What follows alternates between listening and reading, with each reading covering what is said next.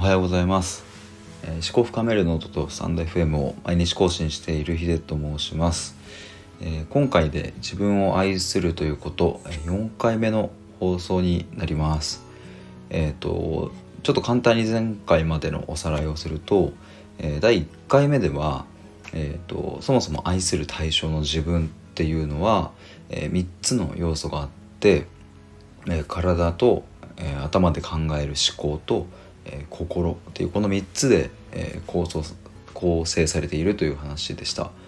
第2回目はその中でも、えーと、思考と心の違いについて話していて、えーとまあ、結論から言うと、えー、そこに理由や意味付けがあるかどうかという話でした、えー、頭の思考の方には理由はあるけども心で感じることには理由はないということですね。で第3回目、えー、では、えーと、心と体の関係性について話していて、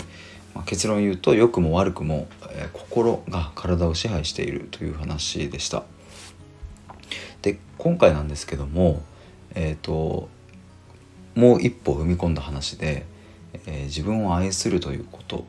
というテーマの、えー、愛するという言葉について深掘りして話していきたいなというふうに思います。でですねその愛するって、まあ、そもそもどういう状態なのっていう話なんですけども、えー、これもう結論から言いますと、えー、相手が相手らしくいれる状態、えー、っていうのを、まあ、素直に喜んだり、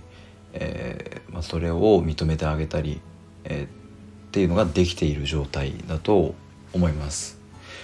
これはですねあの僕が、えー、今今年今25歳なんですけどもそこまで育ってくる中で、えー、家族との関係性とか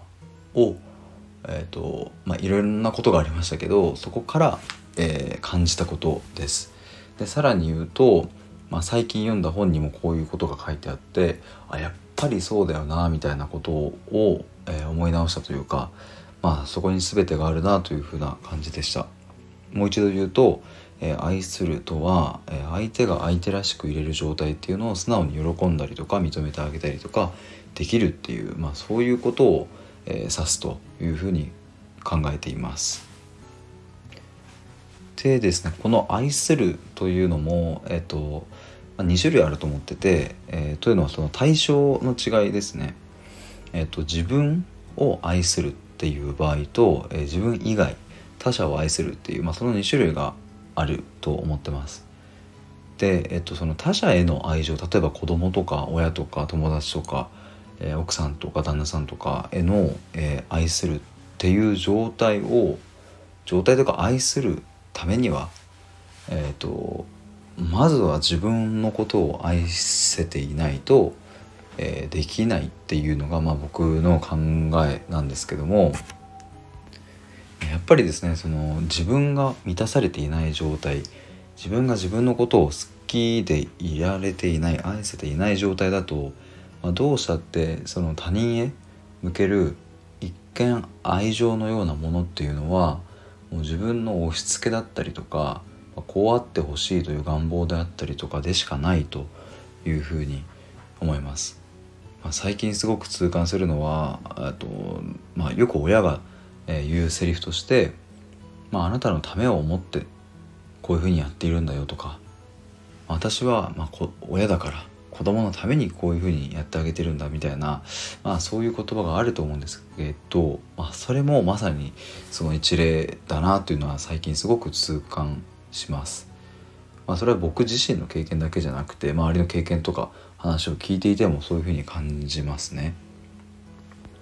まあ、でちょっと話を戻すとじゃあ一体自分を愛する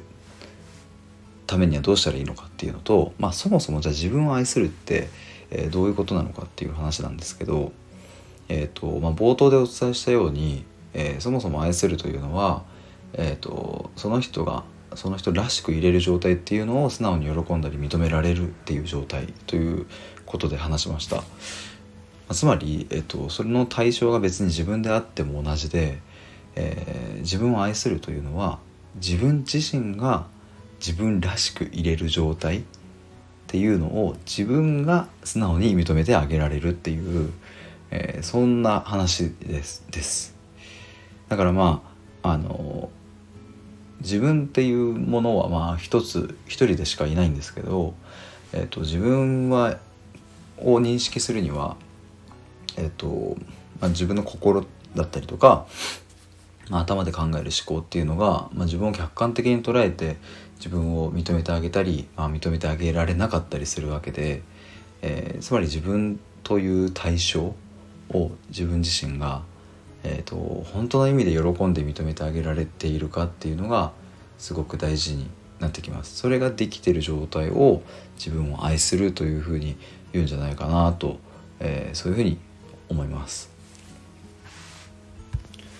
まあ、今日はこんな感じですえっ、とちょっと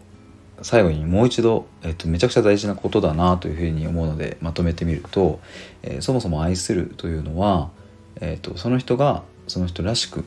え入れる状態っていうのを素直に喜んだり認めてあげられるっていうことです。で、えーと、その愛するっていうのも2種類あって、えーと、対象が自分の場合と自分以外の場合がありますと。で、えーと、最後にじその愛する対象が自分の場合であっても、えー、と最初にお伝えしたその人がその人らしく入れる状態を喜ぶっていうそこの定義は変わらないまあ、つまり自分が自分のことをそのように認識できるかっていう話ですと、まあ、そんな感じの話でした。まあ、ちょっとここは抽象的な概念というか、えーとまあ、具体例はあまり交えられなかったので、えーとまあ、なかなかその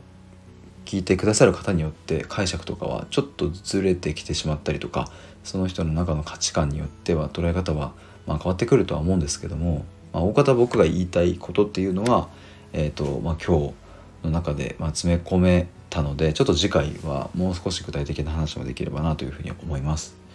えー、ということで、えー、今日は以上です。明日は5回目の放送になるので是非、えー、明日も聞いてくださると嬉しいです。ではまた明日。Música